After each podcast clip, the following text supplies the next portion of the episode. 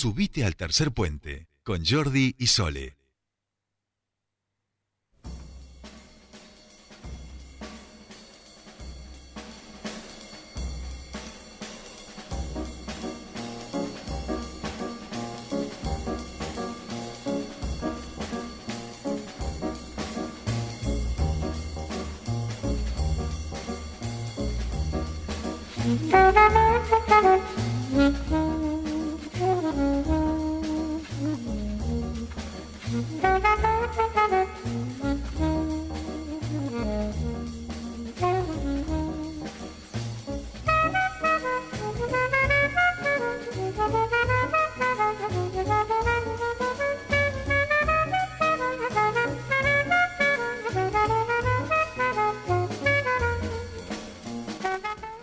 ya estamos aquí, último bloque de la jornada del día lunes y el último bloque nosotros paramos un poquito la mano con la actualidad y nos dedicamos a hablar de libros y lo hacemos con la persona que más nos gusta hablar de libros, que es el señor Pablo Montanaro, que ya está aquí en el estudio. Pablo, ¿cómo estás? Buenas tardes. ¿Qué tal? Buenas tardes, Sole y Jordi. ¿Bien? Bien, bien. ¿Vos? ¿Cómo Bien, estuvo muy bien, muy bien, muy la bien. jornada de ayer? Te me imagino que... Trabajando un poco y bueno, Ah, siguiendo de- minuto a minuto lo que estaba pasando Bien, bien. para los bien. amigos de, de IP.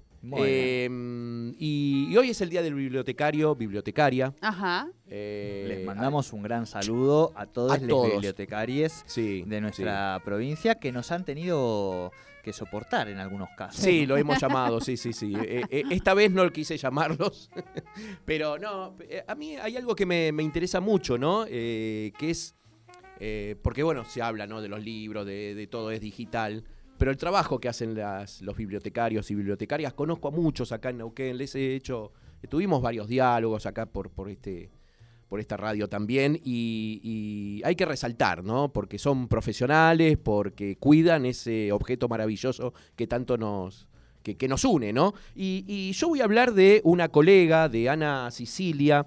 Eh, por ahí algunos la, ubican, es una periodista, una comunicadora social que trabaja en Canal 9, eh, trabajó también en, Crónica TV, en Deportev, eh, en Deporte B, perdón, y actualmente está trabajando en, el canal IP. pero Ana Sicilia lo que está desarrollando desde hace más de cinco años es llevar los libros a los pabellones. ¿No? A, los pabellones de las cárceles. ¿eh? E- ella eh, hace eh, 2012, si no me equivoco, quizás antes, eh, presentó, eh, es egresada de la Universidad de Quilmes, ella presentó una tesis, su tesis de maestría era sobre, eh, eh, eh, ella abordó la mirada de los presos respecto a los medios de comunicación. Y Ajá. eso, eso la llevó a, bueno, a estar en contacto eh, con las unidades carcelarias, a, a estar eh, en contacto con las personas privadas de la libertad. Y lo que ella notó es que no había libros en los pabellones. ¿no? Generalmente por ahí alguna biblioteca, eh, en, lo- en las cárceles donde se, se da educación, ¿no? Eh, en contexto de encierro. Y ella lo que veía que, mm, que era posible llevar libros a, a los pabellones. Y así empezó eh, a generar desde sus redes sociales, eh, juntar libros, juntar libros para, para llevar a los pabellones y desde hace seis años lo hace. Eh, denodadamente, eh, lo sube a las redes, a sus redes sociales. eh, hace unas horas atrás subió que ya tenía varias cajas ya preparadas para llevar a algunas de las cárceles en distintos lugares de- del país. Ella recorre la Argentina llevando, llevando libros. Lo que ella siempre dice es que no sean libros eh, eh, viejos, sino que sean más actuales, ¿no? Eh, para que eh, las personas privadas de su libertad tengan, ¿no? Una, una, una lectura más cercana, ¿no? Y, y- y que esos libros sean libros que los puedan ayudar, ¿no? A, a reinsertarse en su momento y a, a, bueno, a, a tener otra mirada sobre la vida, sobre el arte, sobre la literatura también. Así que Ana Sicilia lleva adelante este, este proyecto.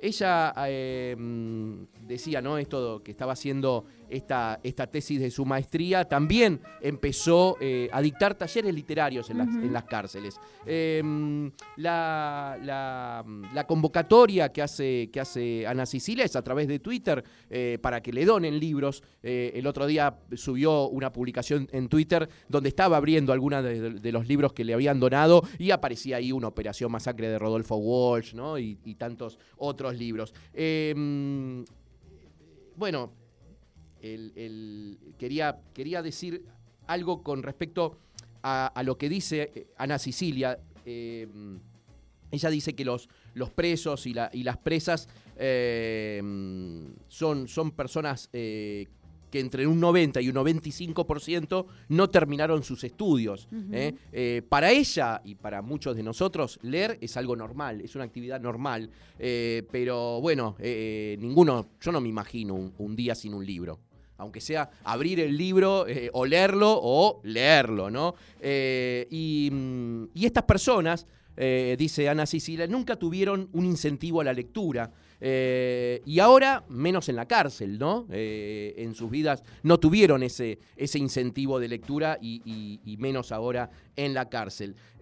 Mm, ella dice que en lo formal hay bibliotecas en casi todos los penales, pero es un salón aparte, eh, donde funciona por ahí eh, eh, el colegio o la educación en, contexto de encierro, ¿no? Eh, entonces, bueno, hay que tener, dice ella, ¿no? Hay que tener un carnet para, para la biblioteca, para acceder a la, biblioteca. Lo que hace Ana Sicilia es llevar a los pabellones, es decir, que los, que los presos, las personas privadas en su libertad, los presos y las presas tengan los libros ahí en los pabellones, no tengan un acercamiento directo a, los libros. Y, mm, bueno, eh, a lo largo de, su historia, con, con esto, los libros al pabellón, como es el lema ¿no? que, lleva adelante eh, Ana Sicilia, eh, mm, lo que pretende es que los libros funcionen como una herramienta de transformación capaz de interpelar al otro y demostrarle otro mundo, otra posibilidad. Quizás es una idea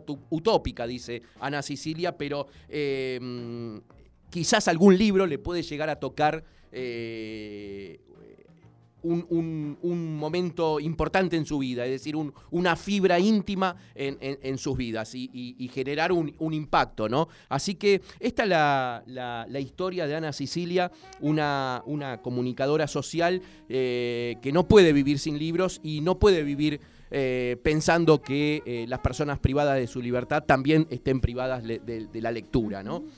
Bueno, podemos decir también que Ana Sicilia logró eh, llevar a una de las cárceles de mujeres eh, en la unidad 40 de Loma de Zamora eh, eh, y también, bueno, logró llevar una o crear una biblioteca feminista. ¿Mm? Libros le donaron. Eh, distintas editoriales que publican libros eh, feministas. Eh, bueno, ella logró crear la primera biblioteca feminista en, en una, en una de las cárceles de la provincia de Buenos Aires. Así que bueno, esta es la historia de Ana Sicilia, esta, este trabajo de hormiga que hace, ¿no? Porque ella no tiene ningún tipo de- de apoyo, esto es algo que lo generó eh, en forma independiente Por y convicción. lo mantiene por convicción eh, y por, bueno, por, por esa mirada que tiene hacia el otro, ¿no? Eh, así que esta es la, la historia de Ana Sicilia. La idea era poder conversar con ella, pero bueno, en este, este momento está al aire y, y entonces se dificulta, ¿no? Y quería traer esta historia de Ana Sicilia en el día de el día del bibliotecario, de la bibliotecaria, que digamos que cuando fue, digamos, creada la fecha, ¿no? En 1810, el, eh, en, en la primera junta de gobierno informaba la creación de la Biblioteca Pública de Buenos Aires y nombró a los primeros bibliotecarios eh, de la nación, que fueron Saturnino Segurola y Fray Cayetano Rodríguez. Por eso es el día del bibliotecario, de la bibliotecaria. Y yo pienso, ¿no? Eh, mm, tenemos un minutito Sí. más. Tenemos, tenemos, tranqui. Y yo pienso en mi, en mi biblioteca de, de la calle Honduras, en Palermo, donde vivía, eh, cuando ingresé por primera vez y no sabía que esa biblioteca, que se llama Evaristo Carriego, Claro. era porque ahí vivía Evaristo Carriego en la calle Honduras. Ajá. Eh, una de esas viejas eh, casonas, ¿no? Eh, que después se convirtió, por un grupo de poetas que nos reuníamos en la biblioteca Evaristo Carriego, en la biblioteca de poesía, aparte de la biblioteca, eh, era una biblioteca municipal, Evaristo Carriego, eh, un grupo de poetas creamos la biblioteca de poesía Raúl González Tuñón. ¿eh? Esto fue en los años, fina- fines de los años 80, principios de los años 90, con un grupo de, de poetas jóvenes que, mm, que, bueno, eh, que entre, entre, entre bohemia y bohemia, eh, un día se juntó y, y- y, proyectamos que todos los libros de poesía que teníamos y que, eh, y que había circulando tenían que estar en ese lugar, en la biblioteca popular, eh, en la biblioteca de poesía eh, Raúl González Tuñón, en homenaje a ese gran poeta que fue Raúl González Tuñón. Así que ahí, en esa biblioteca, de alguna manera uno se ha formado y uno ha escuchado, tuve ahí el, el honor de escuchar por primera vez en forma directa a Juan Gelman, para Ajá. mí, el gran El gran El poeta. gran- El gran eh, poeta. que después de una, de una presentación, luego de su exilio, eh, en, en democracia, porque eh, Juan Gelman eh, estaba prohibido, eh, tenía un- un- una. eh, no, podía, no podía ingresar al país. Bueno, unos años después de la instauración de la democracia, pudo entrar a, a la Argentina y después de una, de una presentación de un libro en la Feria del Libro, él accedió a, a- a ir a la biblioteca González Tuñón y ahí eh, se hizo una hermosa charla eh, entre los poetas jóvenes, eh, que, que teníamos, algunos tenían melena, otro ya Barba. una barba. y ahí conversamos con Juan Gelman mano a mano. Fue uno de los momentos para mí más importantes. Y en esa biblioteca también, en la biblioteca Carriego, que era la casa de Baristo Carriego, gran amigo de Jorge Luis Borges, y, y en la biblioteca González Tuñón, que funcionaba en el mismo lugar, ahí presenté mi primer libro de poesía. Ah, sí.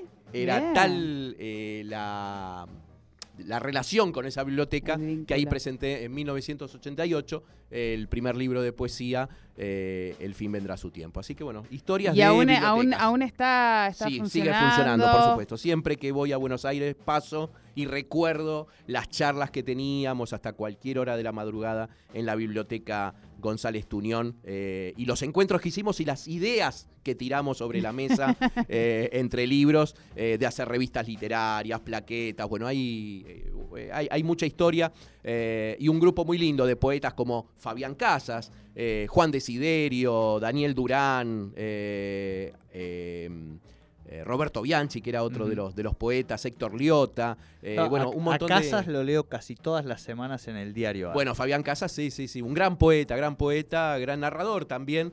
Eh, así que era ese grupete que, que bueno, ese grupete también eh, eh, en, una de esas reuniones en la biblioteca González Tuñón eh, pensamos en un viaje a Chile que hicimos a Santiago de Chile para un encuentro de poesía chileno-argentino, que bueno, que eso es para un capítulo aparte de la biografía. En algún Bien. momento lo, voy a contar qué es lo que hicimos en Chile. Bien. ¿Sabes que me quedé pensando en la historia que contabas de, de Ana Cecilia? Eh, y lo, interesante, bueno, de una persona que por convicción, como vos decías, ¿no? T- trabaja con, con- con- las personas eh, en, en situación de, privación de su libertad, encerrada. eh, y pensaba en, en la semana pasada, creo que fue, nosotros estuvimos acá en el programa hablando con Roberto Samar, él está haciendo un trabajo que eh, con el eh, de, de trabajo social que hicieron una encuesta de la percepción sobre los derechos de las personas eh, eh, privadas de la libertad eh, y realmente es muy interesante porque hay muchas personas que eh, creen que las personas detenidas no tienen derecho, por ejemplo, a la educación, al trabajo, a vincularse socialmente y que haya personas que digo que colaboran hoy con, esta mirada y que de alguna manera en esta encuesta, está bien, es algo, es un trabajo que, que como que va haciendo acercamiento, pero que me parece que es importante. Eh, lo que va mostrando justamente es que conseguimos personas eh, que, que pueden rehabilitarse, esta mirada que está teniendo Ana Cecilia, con lo cual me parece todavía más importante y con mucho más valor lo que está haciendo. Sí, hablé la semana pasada con Roberto Samar Ah, eh, por el- la encuesta que hizo y hablamos de este tema de Ana Ah. Sicilia y él eh, me comentó que es un proyecto que tienen en cuenta para poder llevarlo adelante acá en Neuquén. Ah, mirá, Bien, mirá. bien, bien, Siempre ahí tratando de generar y articular, digo, para eso también son estos espacios, así que bienvenido sea. Bien. Y mucho más entre los que nos, nos, nos tenemos que colaborar y potenciar, porque aparte ya en esta sociedad, como hablábamos con Pascual Caliquio recién, en términos de comunicación, si no generamos sinergias propias en materias de, de discursos que tengan en cuenta la perspectiva de derechos, estamos al horno. Sí, yo no escuché de ninguna propuesta, ¿no? A nivel cultural, ¿no? Eh, No. Digamos, cuestiones No. culturales. No, nosotros preguntamos en el picadito, eh, sí, hicimos una pregunta Sí. sobre cultura. Que en Sobre ge- la- en general, sobre todo, unimos eh, tu columna, la Sí, columna sí, de sí. Mariana, la de las bandas, la columna de teatro, todo, los hacedores culturales, todo lo que implica eso, ¿eh? Y podríamos, en todo caso, ver en algún momento si nuestro operador, que es un copado total de la vida, se copa. Es un copado Ahí que se copa. Exacto, ¿viste cómo dice que sí? La redundancia. Mirá cómo dice que sí, mirá cómo Ya dice, dijo que sí, ya dijo que sí, exactamente. No, no, digo lo de poder pasar sobre cada respuesta que nos Sí. dieron eh, aquellos Y- que siguen en carrera supuesto, eh, sí, sí. esta mirada. Igualmente les vamos a volver a hacer una entrevista con preguntas, con un cuestionario propio, digamos. Sí. Eh, Así que ahí le podemos meter Sí, eh, sí, sí, la, sí, la- por la supuesto, específica. por supuesto. ¿viste? Eh, y una cosita más, eh, la postergación de la Feria del Libro de la ciudad de Neuquén para el mes de octubre.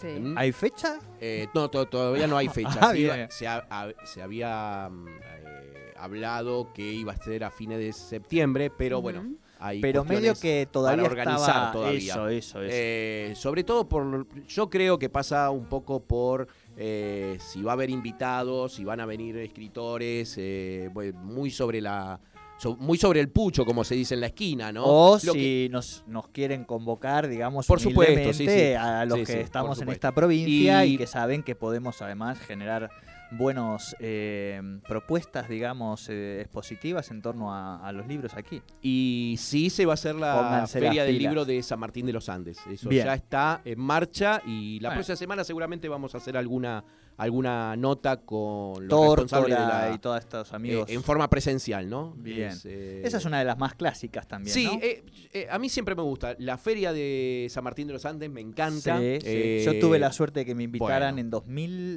2019. Ujú. Eh, muy, eh, digamos, ya de entrada, de entrada siempre fue una muy, muy buena feria, eh, buenos invitados y buenos invitados regionales.